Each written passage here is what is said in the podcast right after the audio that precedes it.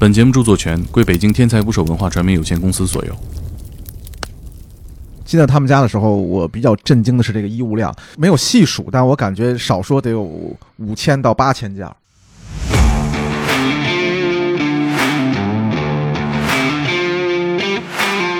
是不是去过明星家里？啊，去明星啊，政要啊，巨商啊，亲你进不去王家还是易烊千玺家？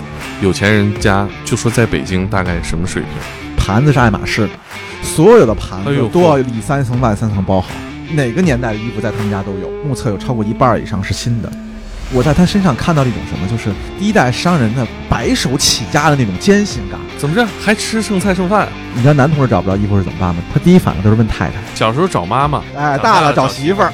但他内心最大的需求其实是我怎么在搬新家的时候能换个新生活？换个新老公。你们有什么办法能帮我管管我老公？这个职业啊，在中国大多数都还是拯救妈妈们。因为我们有一个错觉，我们认为全职妈妈很轻松。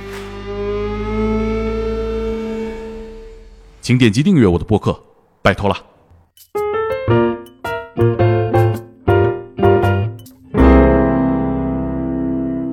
打捞最带劲的职业故事，这里是天才不说 FM，我是猛哥。周末我在路边看见交警在拦车抽查，有一个轮胎都快压扁了的小面包车被拦住了。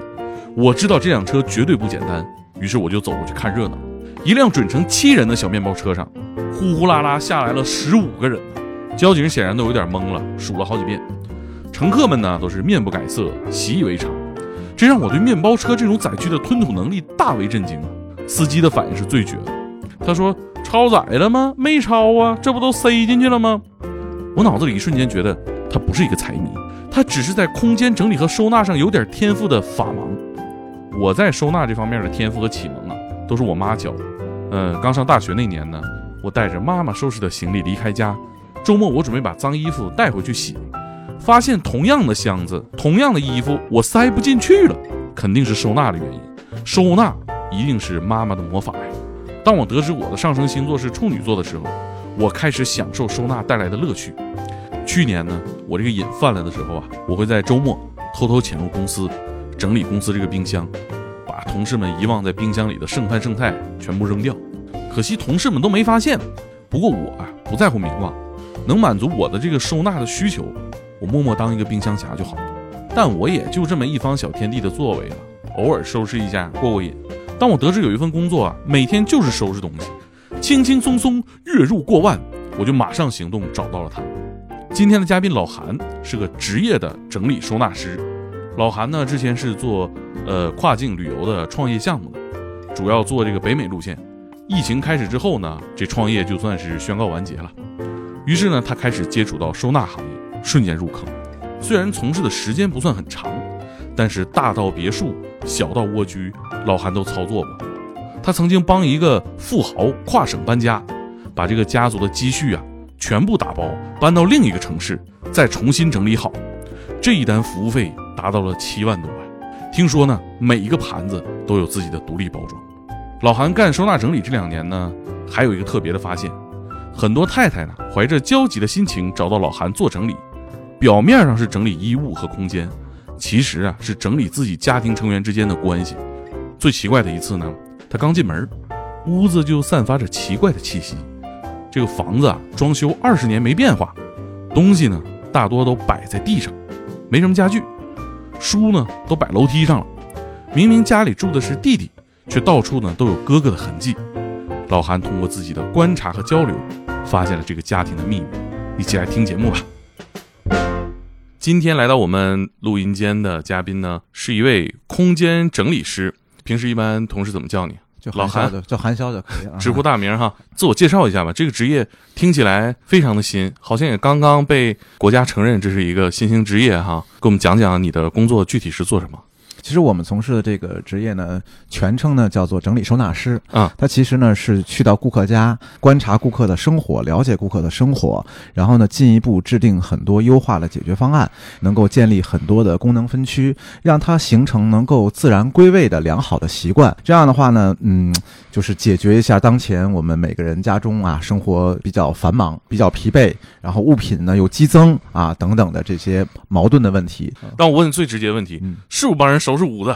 就是收拾屋子。啊，但是呢，收拾不是收拾的是表面，整理师呢，实际上解决的有序呢，更多的是物品的管理。啊，那么，因为每个家庭的物品的管理逻辑啊都不一样。比如说猛哥啊，嗯以你家举例子哎，，你可以猜猜我的日常习惯啊，你看啊，猛哥以你的这个情况啊，嗯以你的身高和体重啊，目测来看，你的衣服和裤子的尺码都会比较这个大。所以呢，像你这样的这个情况呢，衣服比一般人要大的话呢，叠起来就很费劲啊。嗯你凡是进行抽拉式拿取的时候，就是弯腰啊下俯，对你来讲都是无比的痛苦、嗯啊。对你来讲，最好的收纳方式就是那个物品拿取的高度大概在两米以下、一米五以上，对你来讲是最舒服的。哎，对呀、我们家八十厘米以下没有储物空间，我放八十厘米以下，我就相当于扔了。啊，对，因为你不愿意弯腰。这个其实，在我们这个行业里头有一个爱用的一个惯用词啊，叫做人体工学。其实咱们在家居生活当中也涉及到人体工学，只是我们经常去忽略它。为什么呢？因为我们觉得日常取放东西啊，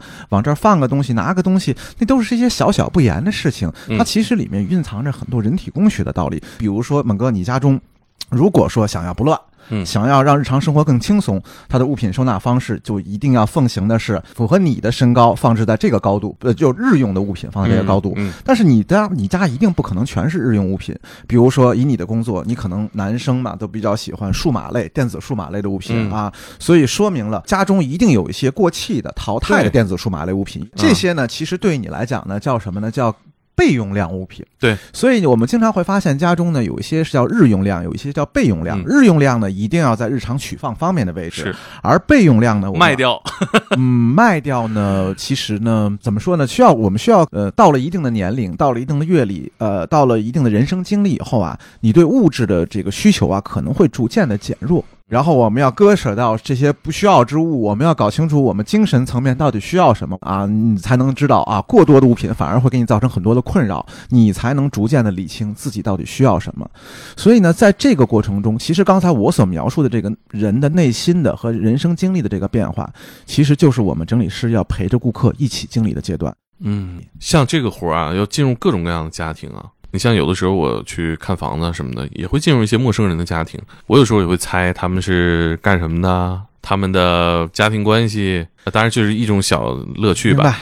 你们会有这个乐趣吗？或者说这是你们职责一部分吗？其实我跟你讲啊，这个里头有一个特别有意思的事情啊，人或多或少的都有窥探欲，我们的整理师也是人。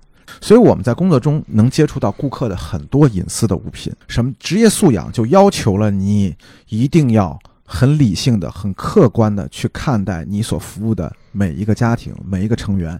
看到了啊，不要说传递啊，不要散播，你要遵守职业道德，有职业操守。甚至我们进门的时候，整理师是要把所有的手机都交出来的，就是为了防止窥探别人家隐私，拍摄下来做了一些不法行为。所以这个就我们管它叫这个基本的职业素养，就是不是？是不是去过明星家里啊？去过，我自己都去过明星家。啊？就是明星啊、政要啊、呃巨商啊啊这些客户的家里面，其实我都去过，但是我不是有的，嗯，我不太方便去谈论啊，因为我们嗯一定有一个职业操守，就是我们会见到很多离婚证、结婚证。啊，很多离婚证结婚证，哎，结婚证、离婚证啊，嗯什么这个工作证，嗯你看一下工作证，看名片，你就很快就知道他是干什么的。你你看一些物品就知道了，包括这个资产类的，我们基本不碰啊，就是我们不知道人家有多少钱，那我们不知道。呃，你能不能笼统的给我讲一下有钱人家，就说在北京大概什么水平？分几类，有有一些呢，不是都不是一些当红的，也不是过气啊，就是说逐渐都属于是一些呃。就是亲你进不去王嘉尔、易烊千玺家，对吧？啊、对，就是说是逐渐淡入到这个淡出到人们的公众视野当中的一些明星啊。首先呢，他们的家中我觉得面积大，房屋空间多，具备共同的一个特点就是衣服特别多。啊，所以这些人的家中都有一个共通性，就是非常大的衣帽间。嗯如果没有的人，他就一定有非常多个，不止一个。比如他只有一个衣帽间，衣帽间很小的情况下，那他们家中一定不是一个衣帽间，嗯是两到三个。嗯而且呢，这个有其中更不乏有一些人。有一次我去到有一个早期从商的第一代中国第一代商人啊，进到他们家的时候，我比较震惊的是这个衣物量，没有细数，但我感觉少说得有五千到八千件儿之间。哦五千到八千件儿，就是我们自己已经无法计数，数量太大了。而且他他让我们那去去整理的时候，不光是整理他衣帽间的衣物，甚至是他说了那个那个小韩啊，呃，我们家这个地下室啊，还有大概八箱的这个衣物啊，是我当时你像当年搬到这个别墅来的时候的，就一直就没打开。嗯，然后正好今天趁着你们来，就连这个当年尘封的那八箱就一块儿帮我们拆开吧。然后我们就把这八箱吭哧吭哧的 从这个地下室啊搬到这个 B 一，搬到楼上的三层，因为幸好他们家还是有电梯哎，的。你这个活脱是一个改革开放中国潮流服装史。我跟你讲，真是几哪个年代的衣服在他们家都有。关键呢，绝大部分吧，有我觉得目测有超过一半以上是新的，嗯，标牌都没有拆。但是你知道，我会发现在这个阿姨身上看到了一种什么，就是第一代商人的白手起家的那种艰辛感。怎么着还吃剩菜剩饭？哎，不是，就是艰辛感是在于她每一件衣服，她都能跟我们说出来故事。哦，哎，你看这件啊，是当年啊我们结婚的时候我婆婆送给我的。你看，对于他来讲很有纪念价值，对吧？嗯这个衣服绝对不是用来穿的，是用嗯来留存他当时结婚美好的记忆的。啊，要不要这是我开第一个厂子，我们啊厂当年生产的第一批服装啊啊吧，代表他事业的一个起点。是，那服装对他来说还真是一个有呃标记功能的一个物品了。对，就每一件衣服仿佛记录着他们一生中不同的时期的一个故事。嗯，所以他也不扔，他就一直留着。不扔。所以在这种很复杂的整理过程中，我们必须保持一个高强度、高密度的跟顾客之间的一个沟通。阿姨，您看，我们现在衣服大概想这么分七种方式，您看看这一箱这么分行吗？嗯我们我看这些衣服，您大概也都是二十来年前的啊，但嗯确实有很大的纪念价值和意义。我们决定将这些具有纪念价值意义的衣物用。箱体来封存和保护好，然后就布艺的收纳箱，根据不同衣服的厚度，啊全部采用封装式来封存您这些美好的回忆。所以这也是我们在整理过程中啊，发现了很多。特别有意思的书，比如像你刚才提到的，按照年代封存，到七十岁以后的人，他特别其实需要帮助他将自己嗯其实美好的一生啊做一次梳理。嗯其实这个在若干年、若干年以后，等老人不在的时候，其实对儿女来讲也非常有是意义、有价值，而且便于儿女去管理很多留下来的物品。对，哎，你说这这一点真是挺让我感动的。就是呃，我们看照片的话，那时候照片也少，是吧？比如说都不用很远，我们现在生活的点点滴滴都是我们三十年后的回溯的历史。对，猛哥，你说的特别对。所以我们在整理过程中啊，需要有一定的知识，就能分清楚哪些对于你来讲是精神物品，是纪念物品。嗯，它不是单一的看物理属性，说这是一件衣服，那是一个杯子，啊，这是一个硬币，呃，那是一个钥匙链儿。嗯，那个钥匙链儿也许是你第一份工作入职 offer 的那家公司颁发给你的一个纪念品，它是你开启职业生涯的一个徽章。嗯是吧？它对你来讲是有强纪念意义的。有一次我在顾客家，他们两口子是都是大概年龄在九零年，很明显两个人工作极其忙碌，每天我就我见过他们三次，前前后后这三次他们都是面容憔悴，一看就是零零七那类的。这两个人呢，日子过得非常的乱，一进他们家就是到处摊的是物品，因为房间也不大，两个人两口子经济能力可能是就是打工吧，也一般般。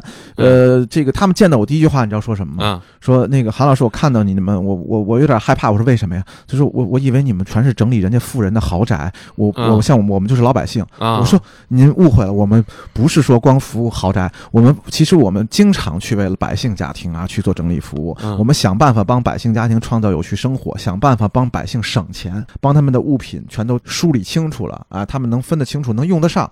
所以我见到他们家就，我发现他们家你知道什么特别多？铅笔、哦圆规。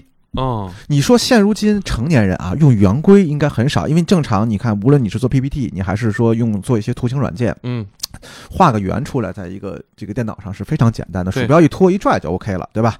然后我就问他，我说，你说把这么大量的铅笔，把它按文具整理吗？似乎不是一个功能。不是一个功能，我就去嗯问我说，哎，您看这些铅笔的用途是什么呀？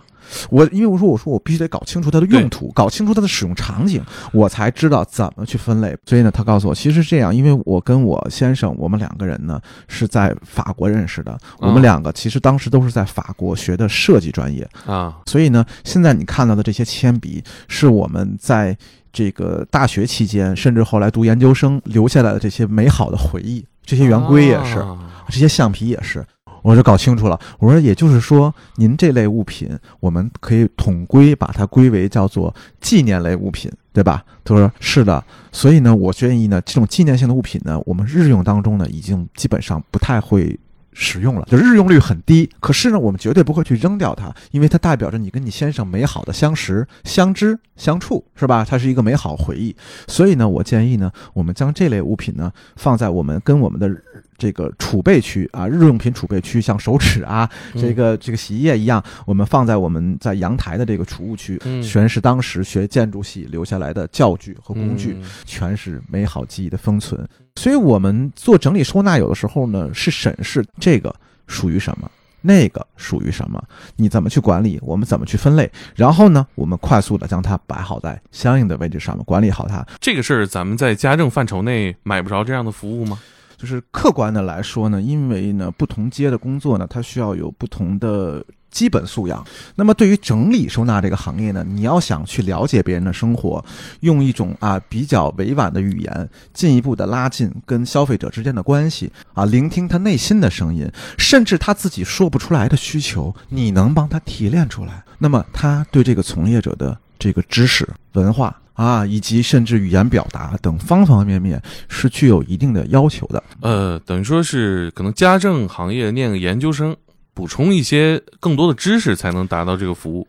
对，我一步一步说吧。比如说，你买洗衣液、买卫生纸，可能都啊不是一两桶、一两桶，一买就一买六七桶买一年哎，啊买一年，因为双十一啊、双十二一大促，你就买很多。嗯我们会把这种生活类的消耗品，把它的备用量集中在一个区域去进行嗯管理和收纳。所以我们结论就是，这个区其实看似。是一个架子，或者看似是摆了很多备用量，其实呢，它的结论叫生活日用品补充区。所以，猛哥，你去使用这个区，结论是，当我们整理以后，在这里会做一个标识，嗯然后给你做一个交付。我们再提醒你，你以后你家每次买完的生活日用品嗯就应该往这里放，嗯，然后再拆开一部分往啊卫生间去放，或者往哪个使用空间去放。所以它就帮你形成了一个有序的生活。明白。那你刚才提到那些服务，这些是客户可以被感知到的吗？比如你帮我收拾完了之后，我确实觉得拿着方便了。比如在我们小时工家政服务更高的一种服务吗？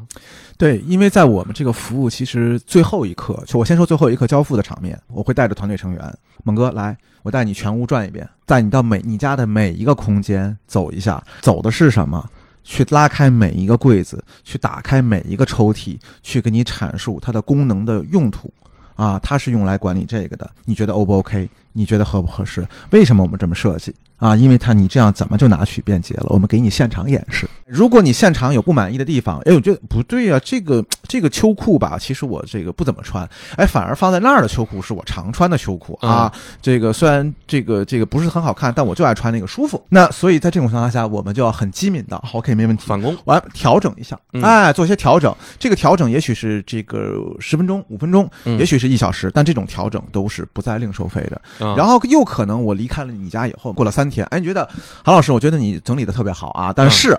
啊，我还是有两三个区啊，觉得用起来非常的别扭。嗯然后呢，我们就要去看一看这个问题是什么问题，是小问题，我们能通过在线指导你自己解决的。猛哥，我告诉你怎么怎么调整，嗯你需要再买个什么东西，嗯啊，你就能自己调整。我们支招，我们出咨询服务，嗯啊，来做进一步的细化的优化，嗯来解决之前一些小小的瑕疵。明白，就是提到这个职业，从月入过万到年薪百万，我就纳了闷了，帮人收拾屋子能一年能挣一百万吗？呃，行业确实有人如此，嗯，但是它不是光靠帮人收拾屋子赚出来的，它叫在这个行业赚出来的。嗯，那我们来听一嗯，听都有哪些路径，好吗？啊，如果你是一个整理行业的新兵，呃，你基本上早期的时候劳务费用，甚至也许还甚至有的时候不如家政和小时工，嗯因为你其实这会儿是在以低成本的方式来获取大量的服务经验。嗯一天可能才两百到三百块，这一天我指的是大约七个小时左右，那么那挺累的，挺辛苦。一，完全是不成性价比，完全非常低的。我可以这么来讲，其实这会儿最重要的是积累经验。然后到了第二阶段，因为你的服务经验和服务技能高了，你的嗯费用已经从 double 了。就接点大活儿了。同时呢，你现在这会儿呢，开始已经积攒积攒了一定的客户，有一些客户帮你去做转介绍。然后呢，这会儿呢，你就开始有一些销售性收入了，相当于你这会儿有两个身份了。嗯。第一个身份，你是这个订单的一个持有人，嗯。啊，这个第二个身份呢，你又是这个订单的一个劳务者，这两者加在一起，哎，你就开始有一定的收入了。对，可是这会儿呢，呃，并不稳定，就是说白了，过万很简单，问题是怎么持续过完？所以这会儿二阶的选手呢，就开始向三阶去转换了。嗯这个整理师呢，开始变成了一个中咖或者是小咖，他开始具备一些商演能力。而这会儿量变产生了质变，你的劳务就不会再是五百到七百块了，这个计价也上去了。这个同时呢，参与到一些职业培训的嗯，讲师工作，对这个，据我了解，应该是最赚钱的吧？这块儿呢是赚钱啊，但是呢，它赚钱的周期呢很短。据我了解呢，因为这几年的这个经济啊，整体来讲，呃，不是特别的景气，就是呃整整体在下啊，行。整体在下行，所以它会导致人们对这个未来的发展和尤其是职业发展啊，带有特别强的一种啊不确定性。所以这会儿呢，好多人就觉得我进入到整理行业，也许未来啊是一片有希望的。特别是女性啊，特别是宝妈们，特别是这些这个全职太太们，特别是这些在职场上面遭受了很多歧视的女性们，那么呢，她们更是觉得这份职业。又能赚钱，时间上面来讲又自由，不影响我去接孩子、去下幼儿园等等。嗯他觉得他是这是一份非常好的工作，他既能他能够在事业发展和生活这个照顾一家人生活之间找到一个很好的平衡点。嗯，所以大量的女性就开始大量的涌入到这个呃整理收纳行业里头。嗯，但比如说咱们转到这行业里边的新从业者，我肯定想接大活儿啊。中间教育的这个知识差有多少？这知识是哪儿来的呢？这些知识呢，大概约在一半左右吧。实际上是通过我们的职业整理师的三节课程，我们有因为有老师团有教研啊、嗯然而呢，更这些只是一个基础，最宝贵的其实是我们在全国各地去执行的这些服务订单，嗯。每天每个月都会有新花样出来。我指的新花样是新情况。嗯。啊，嗯。所谓看情况，这个新情况就出来了，哎 哎，跟我们以前想的又不一样了，嗯。然后又超出我们以前想的这个这个范围了，嗯。客户又有新的需求了，这个居室又出来新玩意儿了，或者说呢，顾这个顾客家这个空间极特殊，我就那出现纠纷你们怎么办呢？如果我这个客户就一神经病，我就是你你这给我碰坏了，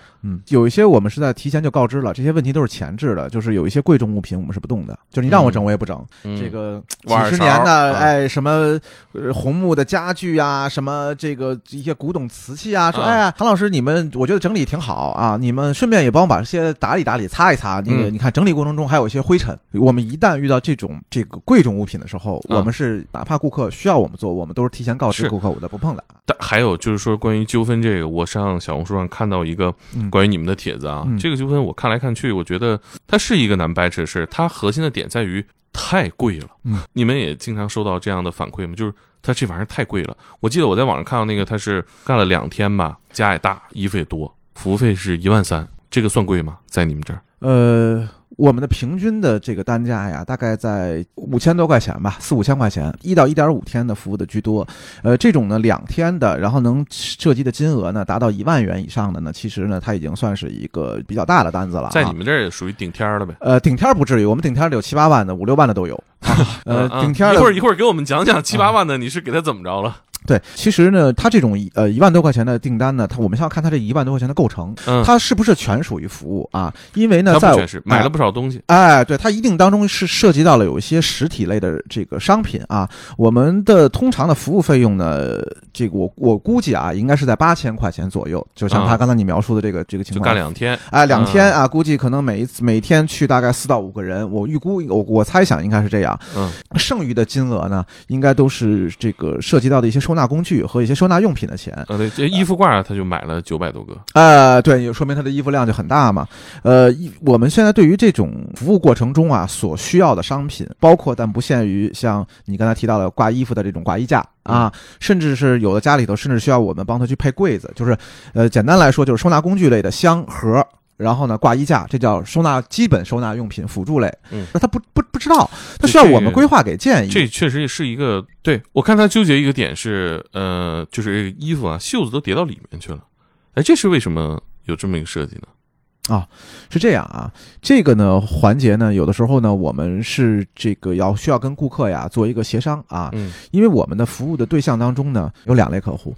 第一类客户像咱们这样的老百姓啊，嗯过日子的人，嗯衣服是用来穿的，嗯所以呢，我不需要折进去啊，我每天看见的是什么衣服，我能拿起来穿，然后穿完了洗，洗完了再放放回原原位就 OK 了。第二类顾客呢，他是一些豪宅和嗯大宅的客户，啊富人，他们的衣物量极其大，嗯远超我们的想象。就这玩意儿，它不见得能再穿，但是也不见得要扔。呃，对，就他们对这些衣服不是为了穿的，这些衣服看着是衣服，其实多数是精神物品。就是我得看在那，让我看得见，然后呢，摆着特别整齐、特别美观、特别好看，我看着我心情就愉悦。它对我来讲是一种战利品，看着它我就舒服。所以呢，我们早期的时候呢，会有一些方式啊，就是让衣物看起来更美观一些。所以就是回答你刚才折袖子那个呢，就是看起来更美观。嗯嗯，刚才咱俩聊一半有有一个点啊，七八万那一单是是个什么单？七八万的一单呢，不是我的单啊，我自己没去。通常呢都是跨城搬家，然后你又赶上你们家是个大宅，又是个这大户人家。我举个例子啊，比如说我们有一次，嗯，我看到我们同事那照片和视频当中，就是我以为七点七米的重卡就重货车啊，我以为这个巨无霸当中，我说这人得多少东西？其实打开回想我看东西不多呀。然后我说问他，我说那那为什么要用这个车呀？他说这个都是名贵家具。我同事跟我说。怕挤压，不能装的那么满，谁也不能挨着谁，谁也不能挨着谁，必须间隔好，而且每一样家具、每一样物品全要有木框框定，它得用夹板保护住的，结构上给它保护，哎，保护好。但这我我它一定有损耗吧？就最终还是会得得得碰点啥吧？没有，不允许，赔不起。所以呢，有一些一个盘子都没破吗？最后没破，所有的盘子都要里三层外三层包好，包的时候一层免缓冲纸，一层气泡垫。每个盘子，但我听着我就感觉这个包装实在是太太太复杂了。这你们看着不心疼啊？那么多包装纸能回收吗？能回收。我们现在呢，已经开始逐渐的引用一些这个环保材质的东西了，包括纸箱，我们都开始更多的未来都请环保的这种材质，可以不光是可以回收，而且要可循环使用。所以其实呢，整理师行业，你说艰不艰辛也艰苦，就是一个，它相当于呢十八般武一样精通物流运输、物流搬运、物流分类打物物品分类打包、新居空间这个收纳方案的制定、平面动线的管理、立面人体工学拿取放的工学的管理，然后再加上这个过程中尽可能的帮助顾客做一些物品的疏导，所以这么多价值的集成，我认为我们的收费。并不高，嗯，你有没有那种印象特别深刻的家庭，或者是啊，有这种特别的这种故事，其实有很多啊。我这个我印象最深刻的，因为这两个故事当中呢，我看到的是现在家居生活中啊，女性的一种不易。她是两代妈妈，一个是七零年代，现在的年龄大约是在五十岁左右了嘛，对吧？另一个故事呢是八零后的妈妈啊，跟我年龄大致相仿。我看到的是他们在这个。打理家庭生活中的一种各种不易，很想去让自己的家居环境变得更好，但不得其法。然后家中的老公呢，呃，帮不上啥忙，然后呢，净添一些倒忙。先说说第一个故事啊，这个故事就发生在二零二一年的大概十月份左右。我的同事接到了一个咨询电话，他说：“哎呀，我关注你们抖音其实已经很长时间了，我终于有这个勇气啊，拿起这个电话来打给你了。因为我们后来发现，其实很多人呢在。”这这个使用我们整理师啊，进入他们家居环境当中啊，是很避讳一些情况的。比如说，首先去的人就多，嗯，对吧？对。然后呢，又是看到了自己家中很多的隐私，所以他是有很多，他这是不是他这一个人能决定的？他需要跟他先生商量，嗯，到底同不同意。然后最后呢，我发现我们去的时候，他先生其实很冷淡，从始至终就坐在沙发上，然后双手交叉着啊，看着电视，看着体育节目。然后我就观察到他们家这个旧家。因为他要，他其实请我们是要从 A，呃，当前所居住的地方，大概在两周以后搬到一个新居，新的小区居住环境更好，小区的这个公共面积更大。我看了一下，另外一个呢，就是这个离先生的这个工作地更近了，缩短了一些上班时间。你看，这就迁呃迁就了一下先生啊。这怎么不？呃，其实我发现了，这个不是光换房子这件事情他在迁就先生，他的一生都在迁就他的先生。哦，他是家庭主妇。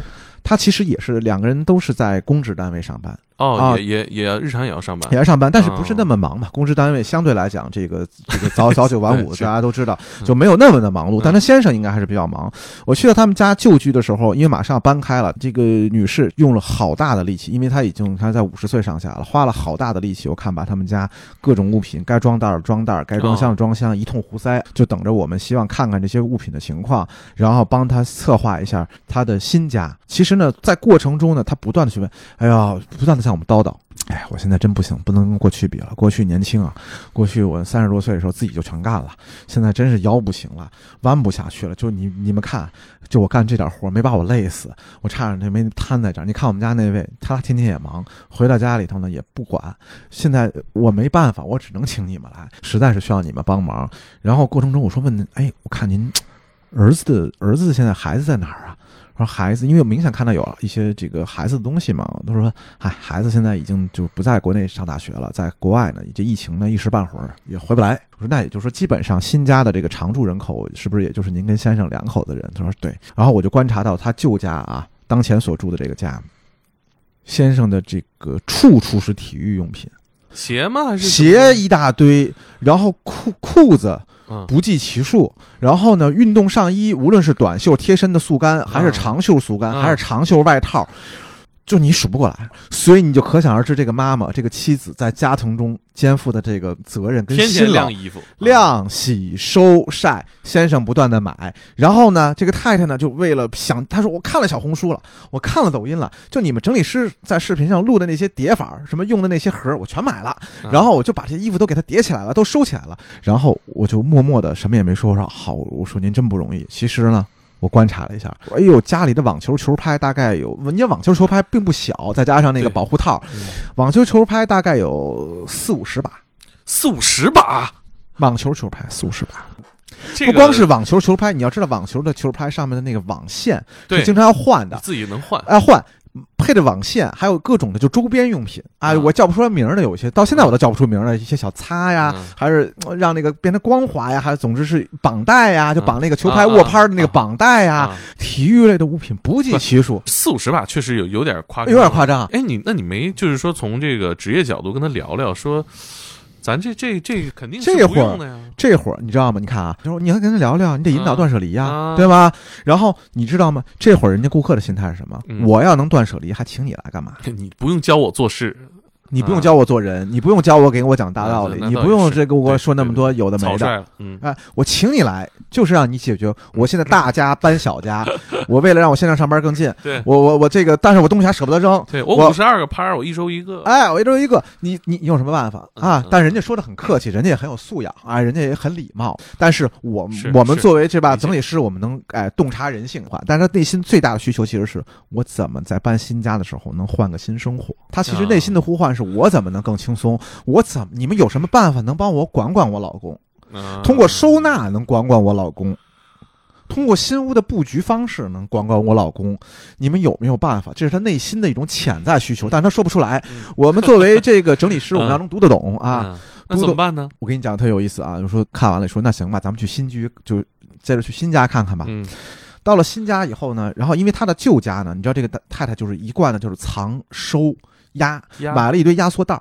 哦，真空的，抽真空的，就是你抽完了气以后，那个哎，体积变小了，所以他把他们家的衣服、裤子全都用那种压缩袋一袋一袋压在一起。哎，我跟你说，那东西用着用着你就烦了。你你因为你老拿呀，哎，你拿不出来，你知道吗？你你往里装进去的时候，你那一刻它的体积小了，但是你再也不想打开它了，知道吧？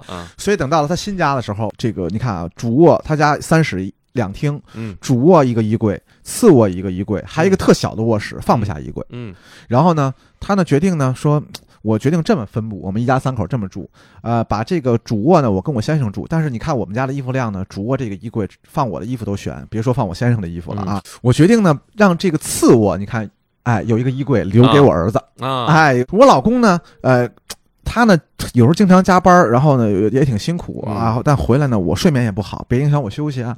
所以我决定想让我老公啊，就是说安把他安排在这个最小的那个卧室，大概也就有么四平米啊，三平米，很小。那书房都显小，很小。所以他们也就在那个最小的卧室没买衣柜。可是他先生的体育物品这么多啊。然后我说：“那您的准备怎么放您先生的衣服呢？”他说：“你看我们老刚才你们看那个房子里头不有个斗柜吗？放过来就能放在这儿日用的，剩余的都放那个书房里头有个储物柜。”我说：“那你先生每天拿衣服得多不方便啊？就这么一个小斗柜，全靠抽屉，还得叠着，还放不了几件。然后呢，他的工作需求又是每天得着衬衫、夹克类的，就公职人员嘛，对吧？有时候还得有工作穿工作服，有些场合。然后每天又又打羽毛球，又是。”这个这个这个网球的，那运动器械又这么多，这不是事儿啊！我这样吧，您儿子呀一时半会儿也回不来。嗯我决定比较明智的做法嗯是把次卧，就是带衣柜的那个屋，呃，留给您先生啊啊放衣服，让他呢暂时加班晚了可以住这屋来这屋拿衣服，尽量呢把他的衣服集中在这里头嗯啊。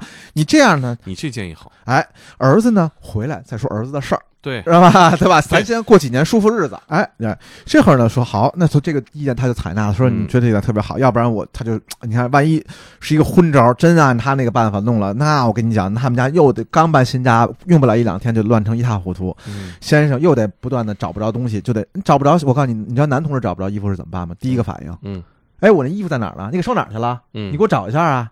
怎么回事啊？我这着急呢，你给我找出来呀！你看，男的凡是找不着东西，我告诉你，第一个反应就是他不会自己去找，他第一反应都是问太太：“你对你你放哪儿了小时候找妈妈，？”哎，大了找媳妇儿哎，让媳妇儿找。以后找闺女，闺女你给我放哪儿了？对，不能这样啊！大家不能这样哎，啊！所以我想，其实我当时策划的是一个，就是我一定要让先生自己学会管理，我要给先生设计一个最易于他管理的方式，减轻这个太太的压力，这个才是王道。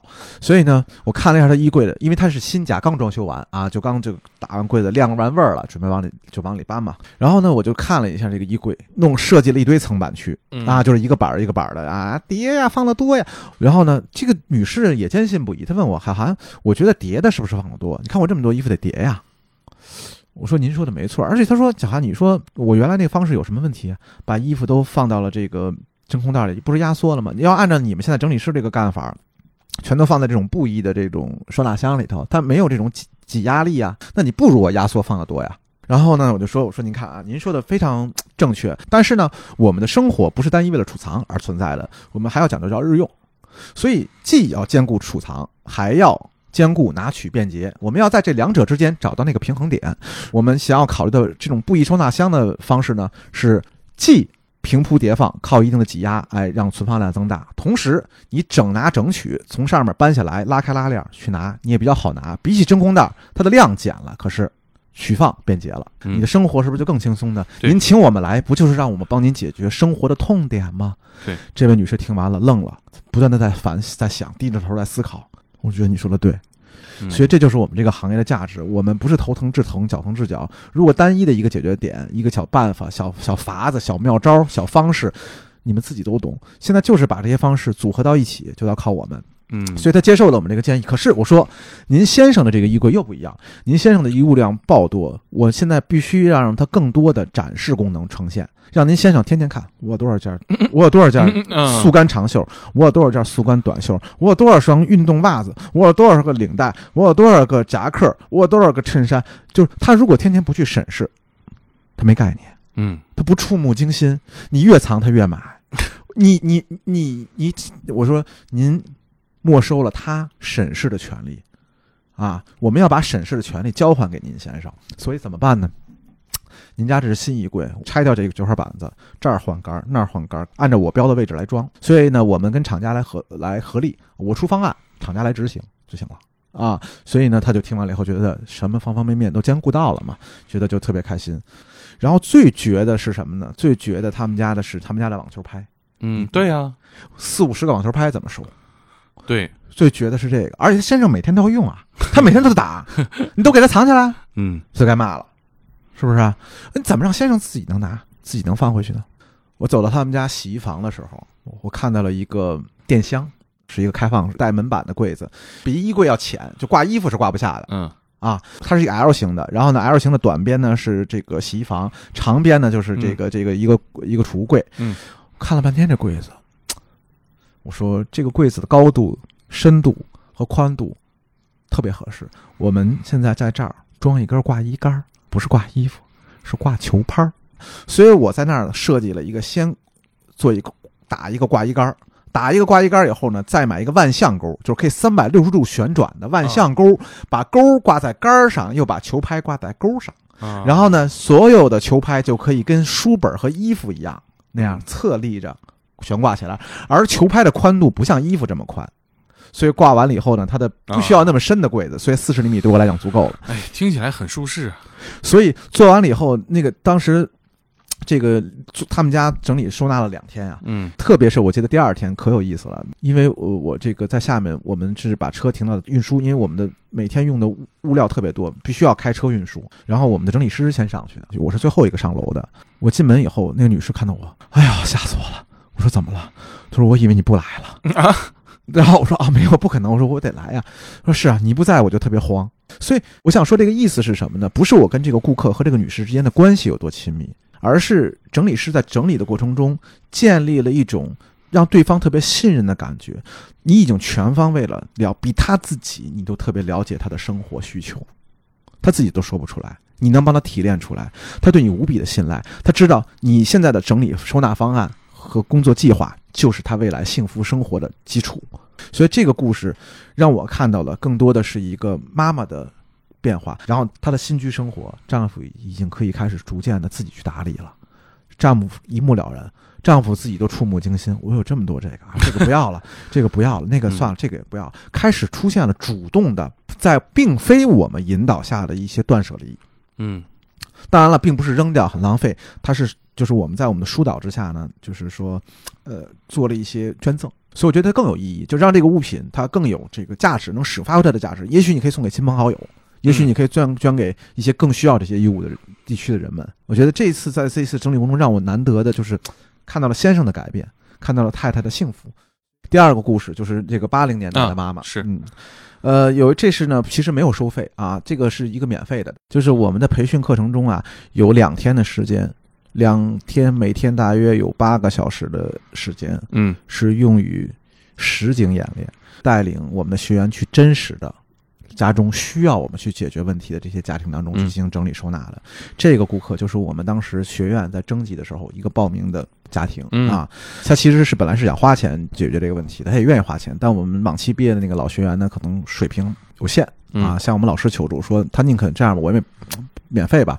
就是他们家问题确实很复杂，解决不了，我也解决不了。他说，嗯你看看老师们，你们有没有什么办办法能带领学员把这个问题解决了？所以我们就免费嘛，就去了。去之前呢，他给我发了个视频过来啊，不长，三十秒。视频是哪儿呢？是客厅，他们家的客厅。他们家的客厅呢，目测呢大概有三十五平米左右，挺大的，嗯，非常大，很开阔了很开阔啊！而且他们家告诉我，他们家是一个小叠拼啊，嗯就楼上楼下的双层。然后一看视频当中，可是呢，似乎跟我想象当中的别墅的不太一样，就是嗯，看起来一定是住了很多年了啊啊，至少哎目测有二十年的样子。所以呢，我就看，但是看了看客厅，我一看客厅中间特别开阔，他们家乱不是那种物品堆积的乱，就是说像有的人家庭进去以后下不去脚啊，说你像你们网上有时候看那些视频很夸张，说你韩老师你来救救我们吧，嗯。这些多数都是这演绎出来的啊。啊，多数都是演绎出来。拍点段子，所以呢，这个家这个妈妈呢，就是也是请到我们过去拍了一段视频，我一看客厅东西呢，它是堆在三十五平米的客厅的四周，啊，然后目测呢，客厅没什么家具。啊，就没有什么呃能有收纳功能的家具，啊。比如说有的家客厅这么大的客厅，按理说有一大组墙柜吧，对啊，没有，全是小型的家具，哦。什么小斗柜呀、多宝柜呀，就是那个容量都很小，哦。什么小架子呀。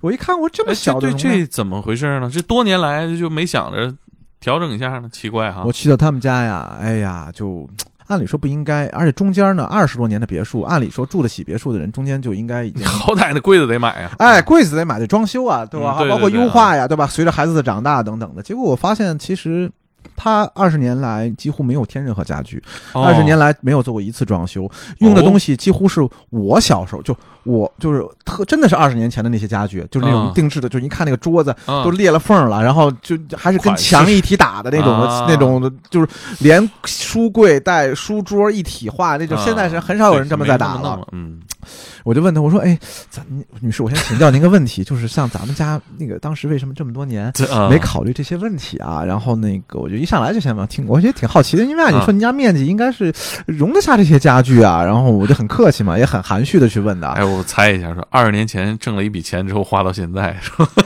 呃，这个房子不是我的，啊，然后呢是一个亲戚呃让我们住的，但是呢产权特别不清晰，有使用权，哎，有使用权，但是不敢动。啊我不敢大动，怕万一哪天哎不是自己的，这个事儿又还给别人了，弄的这些家具啊搬到又不合适了，等等的，就嗯。就就不划算嘛这个事儿。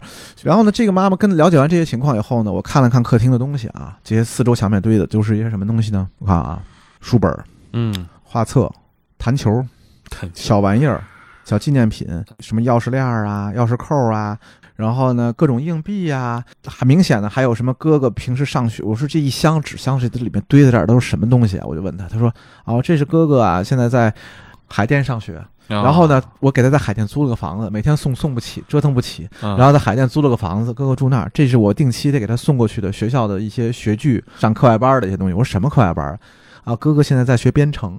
他将来要朝着这个编程这个方向啊去发展。呀？哥哥十十七吧，十啊八，那不到快成年了能。学了，老二呢，现在在家门家门口附近的上小学，嗯俩男孩儿，小学四年级还是五年级的样子。呃，然后呢，我就看客厅的东西呢，多数都是弟弟的东西，就堆在这儿。我说看了一下，我就其实我都已经知道答案了，就是凡是这个家里的客厅啊，一层的客厅能乱成这样，嗯到处是孩子的东西，一定是儿童房出了问题，就是弟弟的房间出了重大的问题，才会导致到这儿。然后他说，我要不是咱们去二楼先看看。他就带着我们去二楼，然后我一上楼梯就慌了。我一看那楼梯啊，就是从他们家一楼通往二楼的一个就内部楼梯，大概也就是有个七米的斜度啊，上去两侧摆满了是书。我说这是什么？有什么讲究吗？我一开始我以为是风水，楼楼梯摆全是书哦，然后他说。没没什么讲究，全是我我们家老二的书。我说那为什么摆在这儿？嗨，他就是现在就是有的时候吧，就是我们也管不了，说不让他摆这儿，他就摆在这儿。然后就顺着这个楼梯一上来，上来以后四间房，一间爸爸妈妈住，然后呢一间是这个家里阿姨，就是这个阿姨也是他们家亲戚住，然后呢还有一间是哥哥住，然后呢还有一间是弟弟住，一共四间房。四间房，我们先去直奔主题嘛，先看弟弟的房间嘛。但是进去看了，乱归乱，就是东西特别多啊，就是很乱的感觉啊。但是呢，也说不出来个，好像看似也没有，这就书呢也都摆在书架上，你也看不出来，哈不是说书全堆在地上，书多，但也都该摆在书架上。嗯照片纪念品多，但也该摆在书架摆在书架上了。衣服呢也都在衣柜里头，哎，各得其所啊。你表面上看不出来什么问题，然后呢，我我知道一定会有问题，所以我就问他，我说您告诉我一下，这里面的物品有多少是哥哥的，多少是弟弟的？他告诉我，嗯、大概百分之九十都是哥哥的，就是弟弟的房间里面的这些书籍、啊，衣服、学具、文具，有百分之九十都是哥哥的。墙上粘贴的动漫海报、玩原来哥哥的玩具，知道吧？照片全是哥哥，就是弟弟还没出生的时候，哥哥、妈妈和爸爸的照片儿，跟他没关系，啊。他哥怎么把东西都摆这屋了呢？因为这屋原来他哥住，啊然后他哥新住的这屋没收纳空间，他哥就把东西都留在这儿了。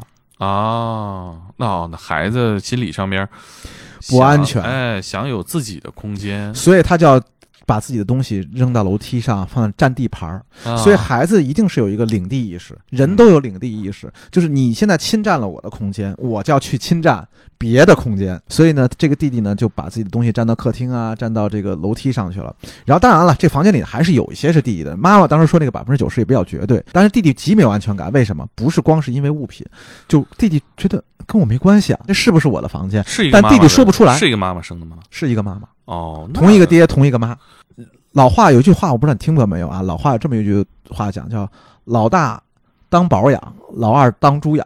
就是养老大的时候，哎呦，精心呵护，这个这个呃面面俱到啊对。养老二的时候皮了，没这功夫，没这精力了，觉得怎么弄？老大的事我也经历过了，当时我也很用心，老大还那样，老二算了，别这样了。嗯这个老二多大了？我我看看四五年级，我估计应该是十岁四五，年级那懂事儿的，懂事了，小小情绪多了。肯定。所以占地盘嘛。是是是，那那这是挺严重一个一个家庭问题了。对，然后而且呢，这个妈妈自己呢，那一刻她也愣在那儿。当我说这句话的时候，她也愣在那儿。我说，她就自言自语啊、怪不得啊，怪不得在学校老师现在说她这种各种有点自卑呀、啊内向啊、封闭呀、就有点儿。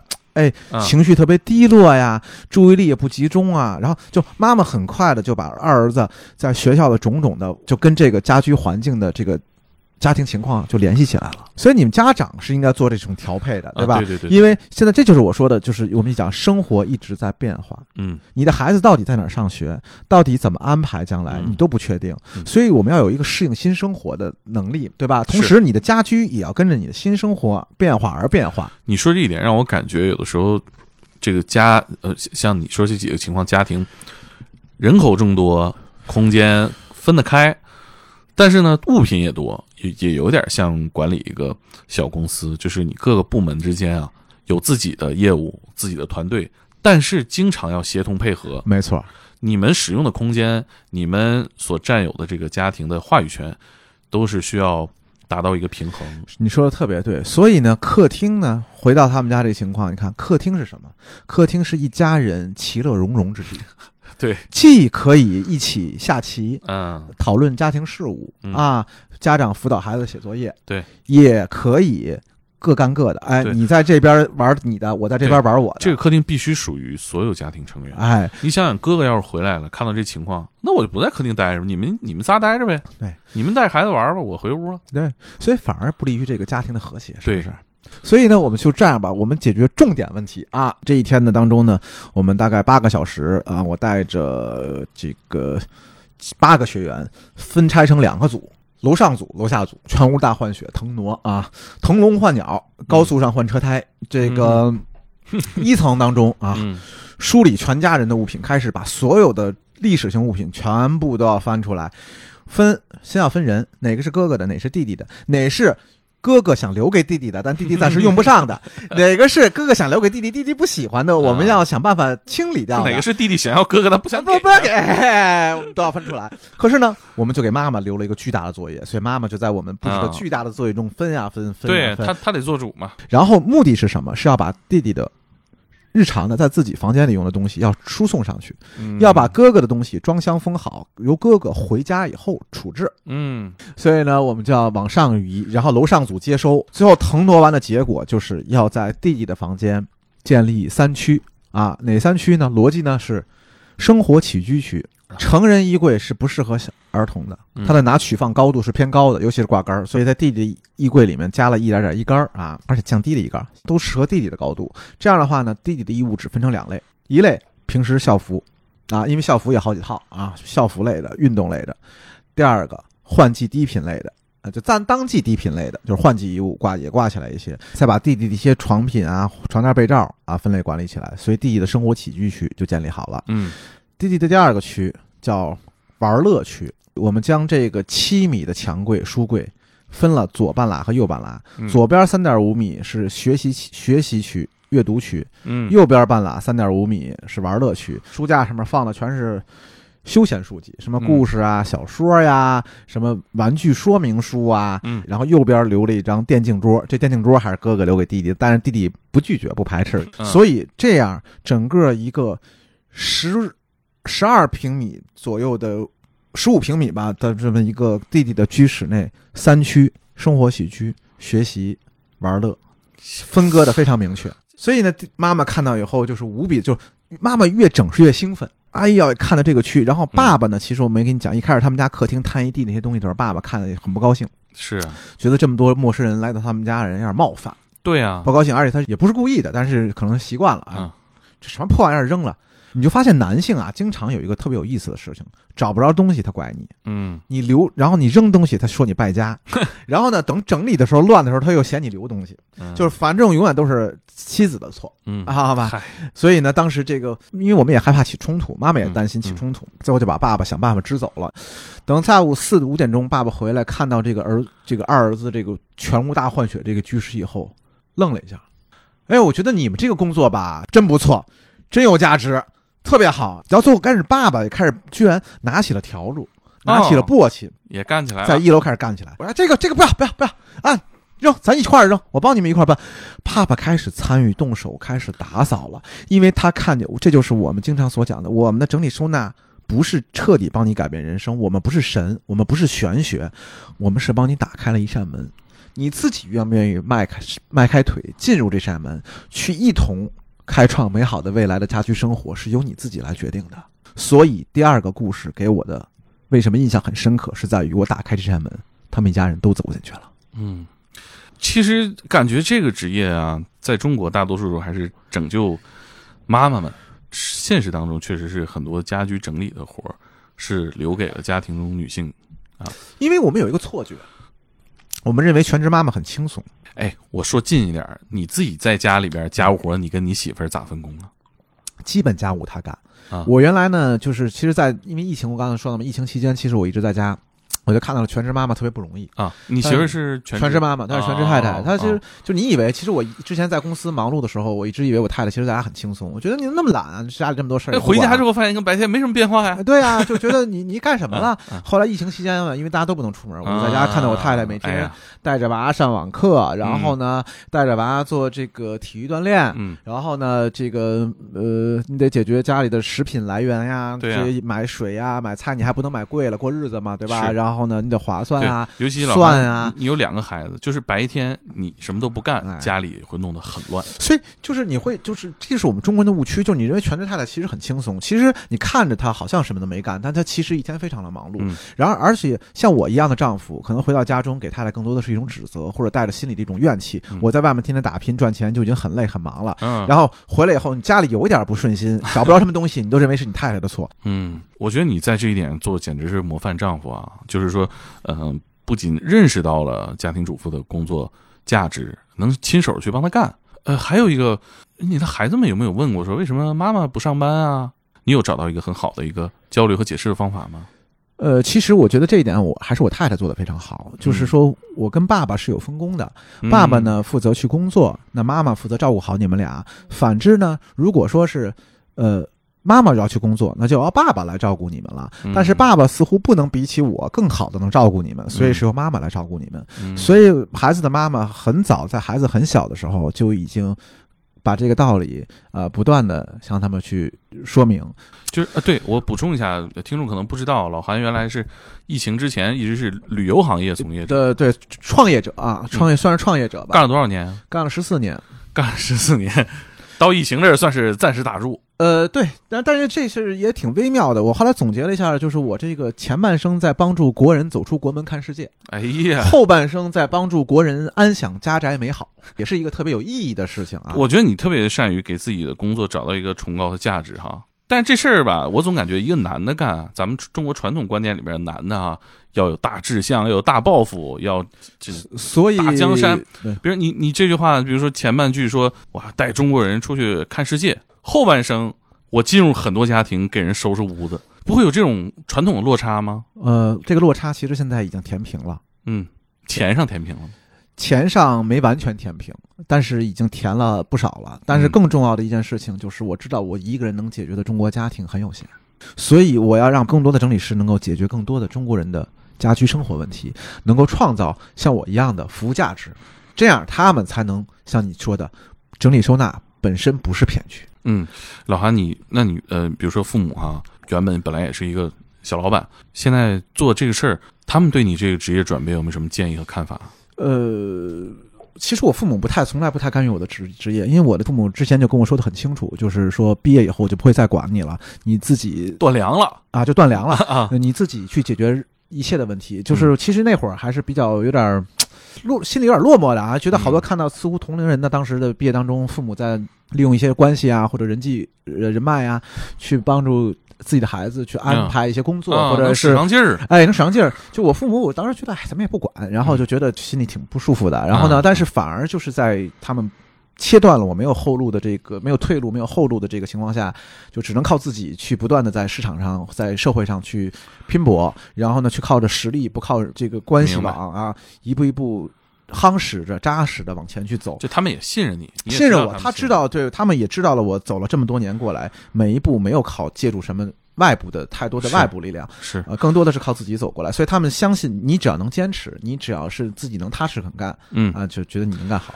那会给父母搞一个整理归纳吗？不会不会，因为我父母想要什么，我也很清楚啊。我父母想要的是我们的幸福，我父母想要的不是一个嗯，他们就我们这个年代的人啊需要的那种幸福家居环境，他们需要看到的是。他们的轻松生活，他们不需要为我们操心，然后看到我们能够幸福生活，不给他们添负担，不啃老，对他们来讲就足够了。挺好。我觉得最后啊，肯定会有很多听众朋友们有很多问题想要问你，比如说怎么进这一行啊，比如说一些话题的讨论。我觉得大家可以在评论区里面尽情问，到时候我再把问题整理，再问问老韩。没问题。一个新兴的职业，然后又面对这么多家庭的问题，这么多呃人情感细腻之处哈。所以这个行业就是告诉我，在不能换房、不做大的家装的改动下，如何优化我们已经居住多年的房间，让它能够适应我们现在的生活，以及你在这个过程中学会如何调整自己，还能适应未来的有可能发生的改变的生活。嗯，所以我认为收纳、整理收纳的价值就大在于此。那我们最后也呃感谢老韩，然后也希望大家呃能在这个新兴职业里面找到自己的立足之地哈。那我们这期就聊到这儿。好好，谢谢猛哥，谢谢猛哥，谢谢观众们。